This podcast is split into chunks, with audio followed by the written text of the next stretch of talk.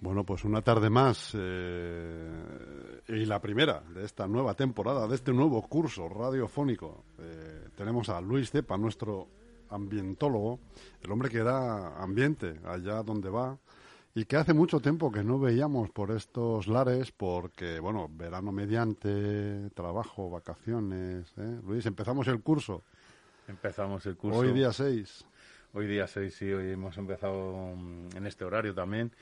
He estado viniendo este verano algunos días por la mañana para hacer el programa y bueno, pues ya nuevo horario, nuevos proyectos. Nueva sintonía. Nueva sintonía. Esto, es, esto es una danza de, de algo, de la lluvia, del sol. No lo sé. ¿eh? De las aguas residuales. De las aguas ¿eh? residuales. Hoy eso, vamos a hablar de las aguas residuales. Hemos estado hablando estos días de la gestión también del agua, hemos hablado de la legislación que hay en Europa, la- las competencias que hay aquí en España. Y bueno, y ahora vamos a hablar de un- también de una parte importante que es la de la gestión, que es la depuración de las aguas residuales, concretamente de las aguas residuales urbanas, aunque los procesos de depuración sim- son similares, lo único que varía pues es que dependiendo del tipo de agua que les llega a la depuradora, pues van a hacer unos tratamientos u otros, o van a centrarse en una cosa o en otra, ¿no? Entonces entramos ya en, en la materia, ¿te parece? Entramos en, va- vamos con las manos, eh, va- vamos a, a- en harina, ¿no? Entramos en harina, Eso, ¿eh? que hace una masa ahí con el agua que no veas. eso, pues eso, nosotros ya sabemos, ¿no? Todos eh, en nuestras casas pues tenemos desagües, todos tiramos a, eh, utilizamos el agua y le añadimos al agua pues sustancias y elementos que la contaminan. Pues ese agua no se puede volver de esa manera al medio ambiente y hay que hacer un proceso antes que es la depuración. Que básicamente lo que consiste es en hacer lo mismo que hace la naturaleza, solo que en un espacio limitado y a una velocidad mayor, que son las estaciones depuradoras de aguas residuales. En estas estaciones pues hay distintas fases en el tratamiento y bueno, pues se dividen en un pretratamiento, en un tratamiento primario, un tratamiento secundario y algunas depuradoras, no todas, eh, tienen tratamientos terciarios. Eh, básicamente, pues lo que se ocurre en la línea de agua, o sea, lo que es eh, el tratamiento que sigue el agua, pues primero hay un pretratamiento que lo que consiste básicamente es en sacar del agua pues objetos grandes, ¿no? Y eso pues se hace a través de, mm, de rejas, también hay pozos de gruesos, que ahí lo que ocurre es que el agua cuando llega con cargada de también sustancias sólidas, pues se mete en un, en un pozo de gruesos y lo que hacen es que lo más pesado va a caer al fondo del agua, del, del pozo, y lo van a sacar por ahí y el agua va a entrar un poco más, más limpia a la depuradora. Luego ese agua le hacen un, un desbaste, que lo que consiste básicamente es pasarla por, por tamices, tamices gru- gruesos para quitar pues ramas, eh, botellas, latas, cosas que no tendrían que ir en el agua, pero que llegan hasta las estaciones depuradoras. Entonces, pues tienen que poner antes de la depuradora un pretratamiento que elimine estos materiales. Luego, en el pretratamiento también hay un desarenado y un desengrasado, que básicamente pues es para eliminar las partículas más gruesas que van en el agua, lo que directamente se, se decanta. Eso se recoge y, se elimina del agua. Luego, eh, las estaciones depuradoras funcionan a un régimen, entonces la cantidad de agua que les entra tiene que estar controlada y suelen tener las depuradoras antes de empezar el proceso de depuración, pues eh, tanques de homogenización y de regulación de caudal. Lo que hacen ahí, pues básicamente es que van eh, suministrando una cantidad de agua determinada a la, depuración. También se airea este agua. El airear en esta fase del tratamiento del agua básicamente es para quitarle eh, los olores, ¿no? Porque ya viene, es un agua muy cargada de contaminación que tiene poco oxígeno. Pues hay que añadirle oxígeno para que no huela, para que empiecen los procesos ya de depuración aeróbica. Luego, eh, una vez que han limpiado de lo grueso el agua, pues ya entra en el tratamiento primario. El tratamiento primario básicamente es, para quitar sólidos en suspensión del agua. Estos son sólidos que están suspendidos en el agua, que lo que hacen es pues decantarlos. Eh, primero los pasan por unos desarenadores que son normalmente son rectangulares, aunque también los hay circulares, y lo que hacen es que ralentizan el flujo del agua de manera que lo que es más pesado pues cae al fondo y lo que es más ligero flota. Entonces por abajo sacan arenas y por arriba pueden sacar eh, grasas, espumas, aceites que se quedan suspendidos eh, flotando en el agua. Eso sería la decantación primaria. Y luego también hacen procesos de tratamiento físico-químico en este tratamiento primario. Ahí lo que hacen es echar eh, floculantes y coagulantes para que las eh, partículas que están suspendidas en el agua y que tienen carga, pues se agrupen y poder retirarlas del agua. Se hacen de mayor tamaño entonces ya hay sistemas que pueden retirar esa, esos sólidos del agua. Entonces ya hemos hecho ese tratamiento primario y el agua todavía tiene una carga contaminante importante, sobre todo materia orgánica. Y ahí es entra el tratamiento secundario que básicamente es por la degradación de la materia orgánica que está en ese agua a través de, de microorganismos y ahí pues hay distintos medios, métodos, pues hay hay cultivos bacterianos que son fijos, por ejemplo, pues tema de eh, rotativos, de, plásticos, que ahí lo que se hace es que en, esas superficies crece la población microbiana y esa se introduce en el agua y en el agua va degradando la materia orgánica y va creciendo la masa de microorganismos. Eso genera también luego unos fangos que también hay que tratar, que se retiran de, estos tratamientos y luego, bueno, pues también tiene su, su tratamiento. Y luego hay también hay mm, eh, lechos activos eh, de fangos activados, que eso es, eh, no hay un soporte físico en el que crezcan los microorganismos, sino que están dentro del agua. Y ahí, pues bueno, pues tienen un tiempo de residencia en este tratamiento y según las necesidades, pues será mayor o menor tiempo y lo que se pretende es conseguir un grado de depuración alto, ¿no? que se consuma la materia orgánica que va en ese, en ese agua residual a través de la acción de microorganismos aeróbicos. Aquí hay pues distintos uh, sistemas, pero vamos, básicamente es los microorganismos degradan la materia orgánica y lo que hay que generar son las condiciones adecuadas para que esos microorganismos pues, se desarrollen. Entonces se suele mm, eh, añadir agua, eh, oxígeno al agua para que tengan oxígeno estas bacterias, respiren y se puedan comer la materia orgánica. Luego el resultado de esto pues es una proliferación de estos microorganismos que también se recogen, eso se va depositando en el fondo de los reactores y se saca, y esos son los fangos de la, de la depuradora, lo que son los lodos. Y luego allá hay un tratamiento terciario, que este tratamiento básicamente es para ya mejorar la calidad del agua. Ahí se pueden quitar algunos nutrientes también y se pueden eliminar eh, sustancias químicas y también se depende del uso que se vaya a dar después a ese agua pues incluso hasta se puede desinfectar con ozono, con rayos ultravioletas para eliminar microorganismos patógenos. Todo esto es para devolver el agua con unas características, unas condiciones óptimas para que nosotros normalmente esto se tira o se vuelve se devuelve a los ríos pues para que el agua que llega a ese río pues tenga una carga contaminante que el río pueda asimilar porque luego en el río pues va a continuar el proceso de depuración ya de una forma natural. Luego el, el tema de los fangos, pues no eh, también es, un residuo muy importante en las depuradoras, porque lo que vamos haciendo básicamente es ir extrayendo los, eh, los sólidos que tiene el agua y luego esta materia orgánica. Eso se genera unos fangos que también son contaminantes y hay que hacer un tratamiento de estos, estos fangos. Lo primero que se hace es espesarlos para quitarles agua y para mm, eh, conseguir que sean una, más densos. Luego se estabilizan, aquí la, la estabilización es hacer que esta materia orgánica reaccione, se fermente, para conseguir un, un, producto que ya esté estabilizado, que no vaya a reaccionar más. Entonces, estos productos, estos estabilizados, también luego se pueden utilizar para mm, hacer abonos. Entonces, una estabilización, por ejemplo, es el compostaje.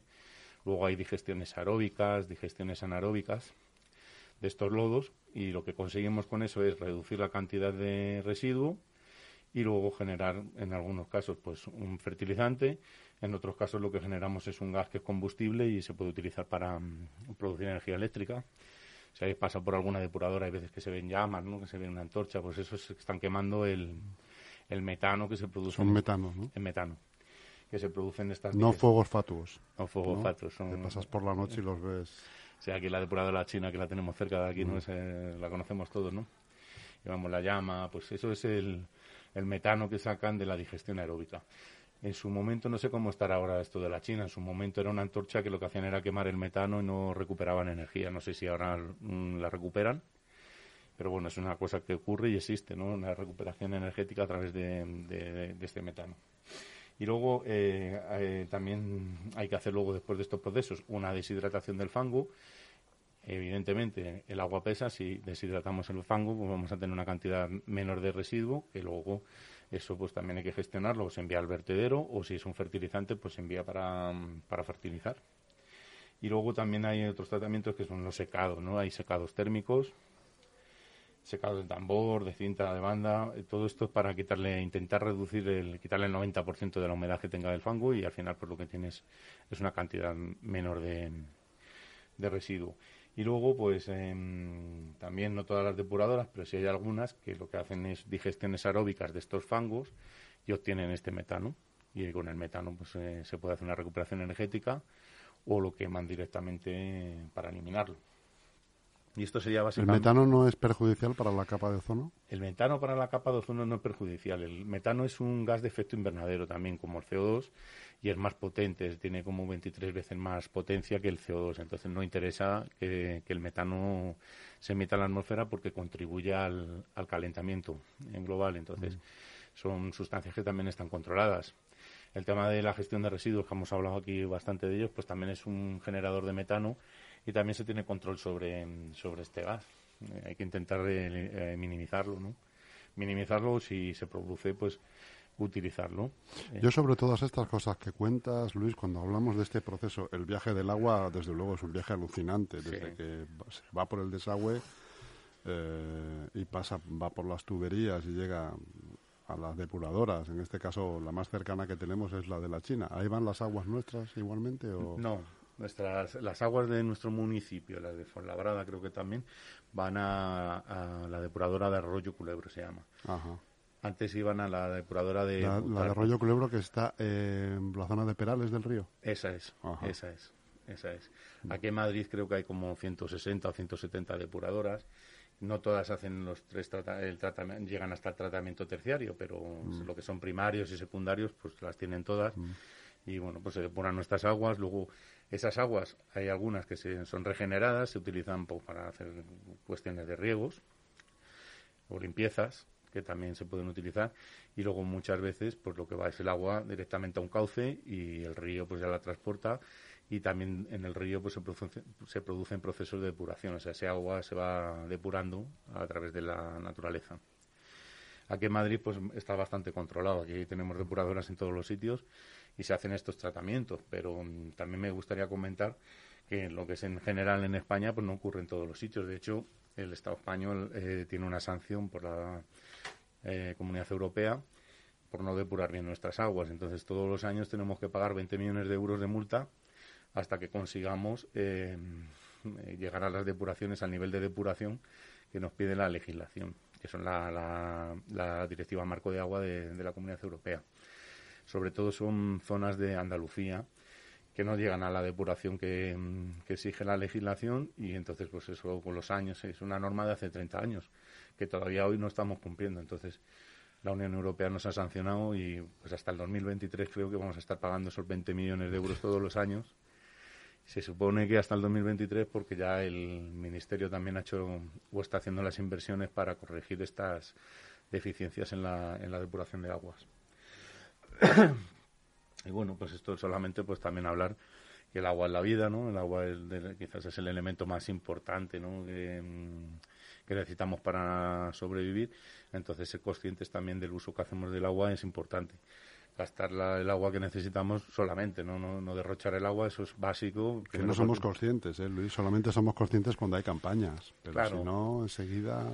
Claro. la facilidad esa de girar una llave o de levantar una llave y que salga agua, Claro. Eh, no le damos importancia ninguna. No estamos habituados a la escasez. Aquí en, nuestro, en nuestro mundo occidental, pues, pues tenemos de todo. Entonces llega, pues abres un grifo y llega todo el agua que te hace falta, incluso fría y caliente. Fría y caliente.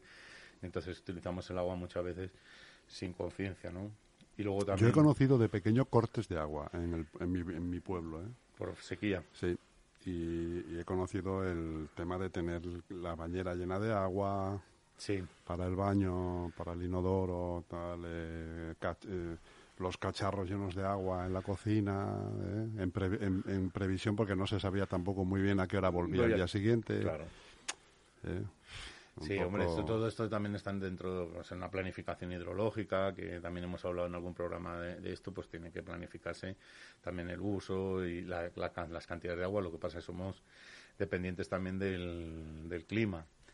Nuestro país, pues, es un país que es semiárido realmente, llueve, no llueve mucho, llueve en dos momentos del año, tampoco es una lluvia distribuida durante todo el año, sino que es un- puntual y también con lo que se prevé sobre el cambio climático, con lo que ya sabemos, ¿no? En los últimos 30 años nuestras zonas, nuestros territorios, pues se han aumentado la temperatura y también han disminuido las precipitaciones. O sea que se nos augura un futuro con esto del cambio climático, pues que seguramente pues tendremos déficit hídrico en, en, en España en algunos momentos, ¿no? Sequías. Entonces, bueno, pues habrá que racionalizar, sequía. claro, Mm. hay que planificar esto y racionalizar el uso de- del agua. Todos nosotros, pero bueno, también hay que decir que el 85% del consumo de agua que hay en el país es por la agricultura, o sea que no es, mm, o sea, el ciudadano, No es el ser humano el que... claro, el ciudadano puede tener una mejor educación o un mejor comportamiento ambiental que es imprescindible, eso es eh, correcto, pero el impacto que causa una sola persona pues no es, no es tan grande. Aquí lo que hay que ir es a lo grueso, ¿no? Y lo grueso pues es la agricultura, entonces también tiene que haber ahí una planificación y tienen que mm, dotarse estas industrias, bueno, estos sectores de las mejores tecnologías. Habría que conseguir pues usar el agua imprescindible, no más. Luego también los temas de la política hidrológica, pues también hay que mirarlo, el tema de los trasvases. Los trasvases. claro. Claro, todo eso pues son cosas que, que son políticas, ¿no? Y también es social, porque, pues claro, me imagino yo que, por ejemplo, lo que ha pasado esto en Cartagena con el tema de la... De la Dana. De, de la Dana y lo del tema de, de la, del Mar Menor. Mm. Pues eso, claro, me imagino que la gente que está allí, que son eh, agricultores, que cultivan, pues evidentemente querrán seguir haciéndolo, ¿no? Y claro, pues, pues necesitan agua para esto y por eso está el trasvase. Si quitan el agua esa, pues esta gente no tendrían agua para cultivar, entonces tendrían que cambiar eh, su De modo de vida. de modo de vida. Bueno, pues todas esas cosas son polémicas y bueno, pues me imagino que tampoco a los políticos les gusta tener que gestionar temas tan conflictivos, ¿no? Porque al final ellos también se, se desgastan, ¿no? Con esto. Pero bueno, sí es una cosa que hay que ser consciente que el agua es imprescindible para la vida y cuanto mejor uso hagamos de ella, pues mejor nos va a ir a, nos va a ir a todos. Sin duda, Luis Cepa. eh, un día más hemos tratado otro de los, de los, de lo- los elementos más necesarios para la vida, que es el agua. Eso es lo elemental. Eh, ¿Sabes eh, de qué vamos a tratar la semana que viene?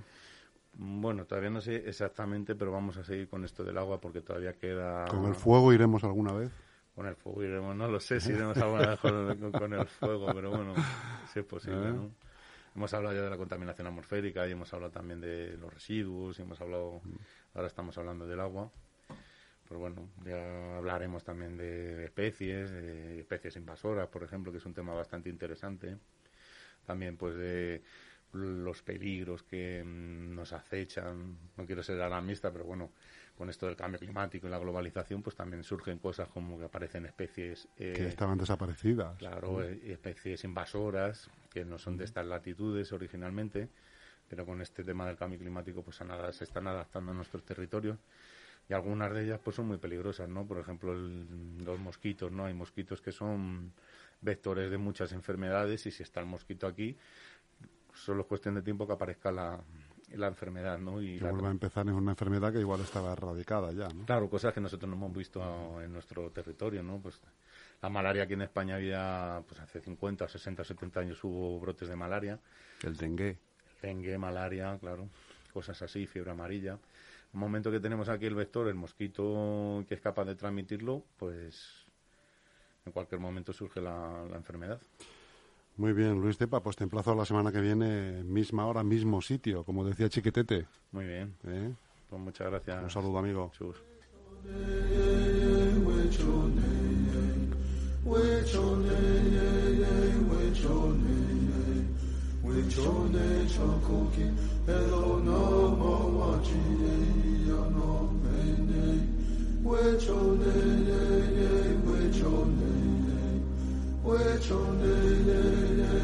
내 내 외쳐 내 천국이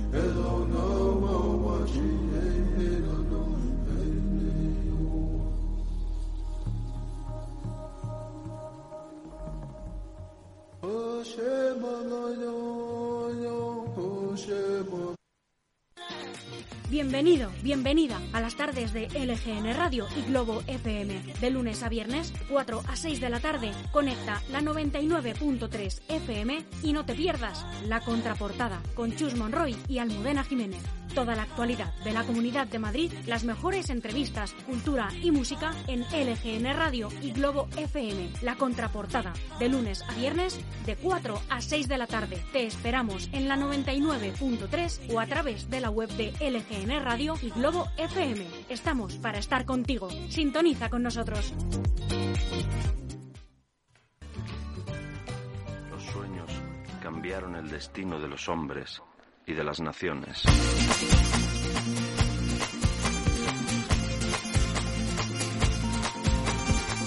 Ya hasta aquí hemos llegado en esta tarde de LGN Radio, en este 6 de septiembre. Nos despedimos de vosotros, este que os habla Chus Monroy y Almudena Jiménez, que seguimos trabajando para estar con vosotros mañana a las 11 de la mañana en digital y a las 4 de la tarde en el 99.3 de la FM, junto con el Globo FM. Y ahora mismo, precisamente, pasamos la conexión a nuestros queridos compañeros de El Globo FM. Hasta mañana, amigos.